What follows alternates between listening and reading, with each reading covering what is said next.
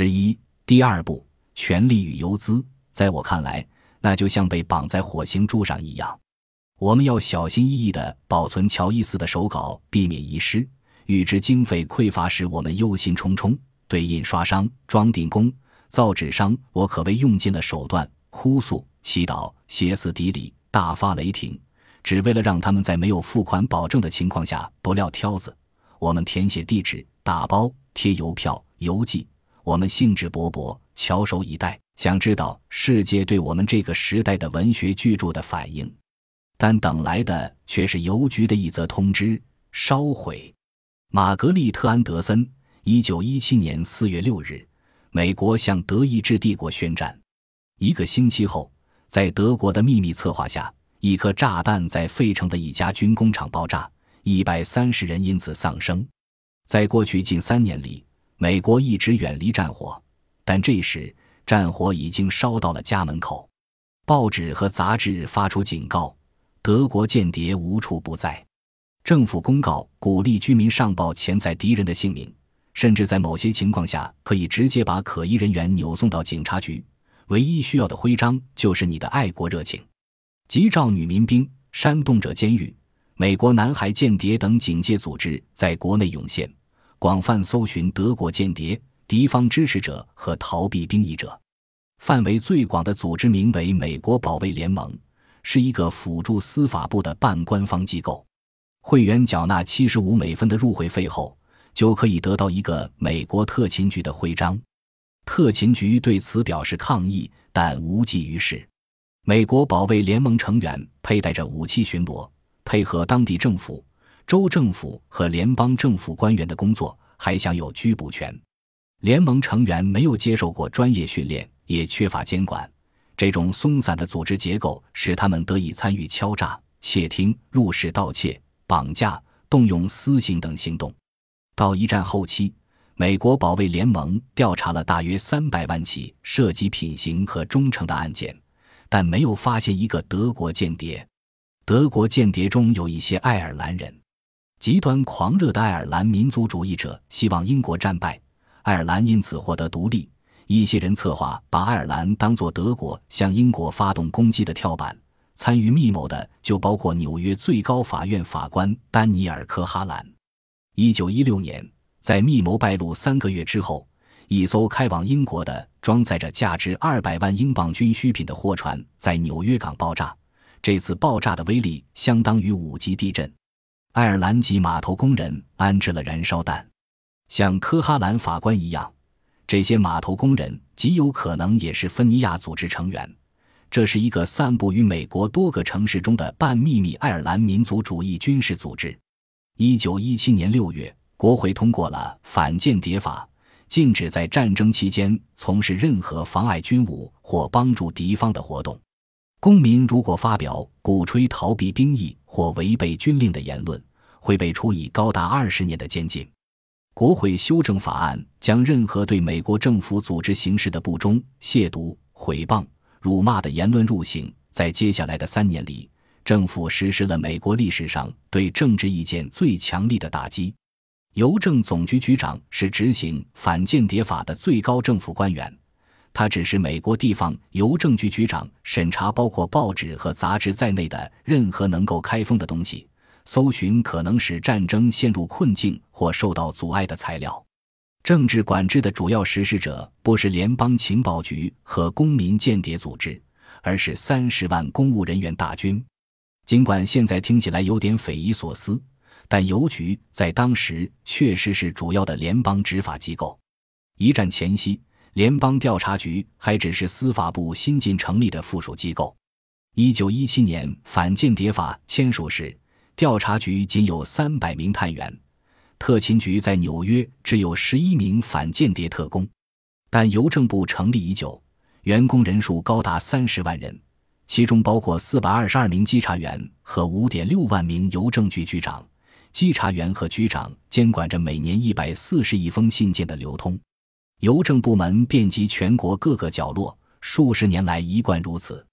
在高速公路和电话出现之前，邮路和邮差就已经存在。一些小城镇甚至还没有公墓，就有了邮局。所以，美国加入一战，政府想要通过一个有着较长历史和宪法权威的全国性机构监察危险言论时，任务就交给了邮政部。政府掌握着流通信件的能力，并由此获得了审查言论的权利。战争大政府的另一基础，给审查提供了更为合理的理由。政府因此注意到了詹姆斯·乔伊斯。尤利西斯的审查纠纷，并非始于警戒队员对淫秽刊物的搜查，而是因为邮政部的政府审查员在搜寻外国间谍、激进分子和无政府主义者。至于他们是持无政府主义的政治态度或哲学态度，亦或自认为是艺术家，在政府看来都没有什么区别。联邦政府的发展历程，很大程度上就是邮政部的发展历程。强有力的邮政部是美国审查制度的基石。自1782年成立以来，邮政部就对信件流通拥有合法的垄断权。但直到1844年，政府才开始行使这项权利。国会宣布，邮政系统的作用是提高国民文明程度，以爱国热情将他们凝聚起来。邮政系统能够在美洲大陆的多元化人口中造就美国人的心理认同。这项政策的实施使邮政系统在半个世纪里大幅扩展。邮政部修建公路，降低邮资，对无视政府垄断权的私营承运人加重处罚。从1845年到1890年，邮件数量增加了一百多倍。邮政部影响力的扩大在很大程度上是通过降低邮资实现的。1844年。把一封信送到四百英里以外的地方，需要花费二十五美分。如果这封信有两页纸，邮资就会加倍。七年之后，同样一封信从美洲大陆的一端寄到另一端，只需要三美分。在本杰明·富兰克林出任邮政总局局长之前，报纸和杂志就享有邮资减免权，期刊邮寄费用也大幅下降。到了一八七九年。报纸和杂志被归类到二类邮件中，不管邮寄到哪里，每磅都只需要二美分。如果收件人和寄件人恰巧在同一个县，寄件免费。从1885年开始，邮资跌至最低价，国内邮件每磅只需要一美分。这样的低价一直持续到1918年。塑造美国人的基础设施也成就了现代主义者。邮政部使小型杂志能够在预算有限的情况下，将读者群扩展至全国范围。如果小评论一半的订阅者住在曼哈顿，另一半散居于全国各地，安德森和西普每期寄送两千册杂志，只需要花费三点三三美元。他们一九一七年十月号的邮资费用是二点五美元，这笔钱仅仅相当于一个乔伊斯迷的订阅费用。要控制像《小评论》这样的杂志，邮政部只需要把它从二类邮件中剔除出去。一类邮件的邮资要贵上八至十五倍，长此以往，小型杂志难以为继。最高法院裁定，禁止邮寄和提高邮资都没有侵犯言论自由，因为即使杂志支付一类邮件的邮资可能导致破产，但出版商还是有其他办法把杂志发放出去。一战戏剧性的扩大了邮件审查制度。邮政总局局长阿尔伯特·伯莱森宣称，反间谍法授予他无需经过法院同意或国会监督就可以评判邮件内的资料的权利。当国会要求伯莱森告知他向全国邮政局局长下达的监视指示时，他一口回绝了。邮政部自行决定谁违反了法律，谁应当支付高价邮资或被彻底禁运。谁应该被提起刑事诉讼？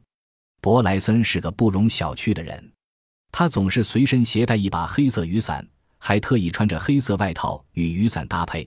总统的一个顾问称他为内阁中最好站的人，在一九一八年，这是很高的赞誉。他曾经对一份社会主义性质的报纸图谋钻法律空子感到极为不满，在伯莱森的指挥下。邮政部门的检察员开始翻阅报纸和杂志，查找不爱国言论。一年之内，政府就查禁了从各色出版物里找出的四百多期发表不当政治言论的刊物。查禁理由也是五花八门，有的出版物是因为刊印了赞美艾玛·古德曼的诗，有的是因为翻印了托马斯·杰弗逊有关爱尔兰应该是独立共和国的言论。一战结束前，一千多人被以违反反间谍法之名定罪，数百人被判监禁。建立这种系统性政治言论压制方式，是政府官员在考虑到潜在的叛国言论后所采取的具体阅读策略。跟内在的危险本质相比，初衷和影响都是极为次要的。杂志或宣传手册是否真的会使人们逃避兵役这件事并不重要，只要邮政部认定他们的言论可能带来危害就足够了。政治审查的基础是言论那种显而易见的危害，言论具有激发作用，可能促使接触他的人做出不正当行为。换句话说，政府就像解读色情作品那样解读叛国言论。你看到了，就表明你知道了。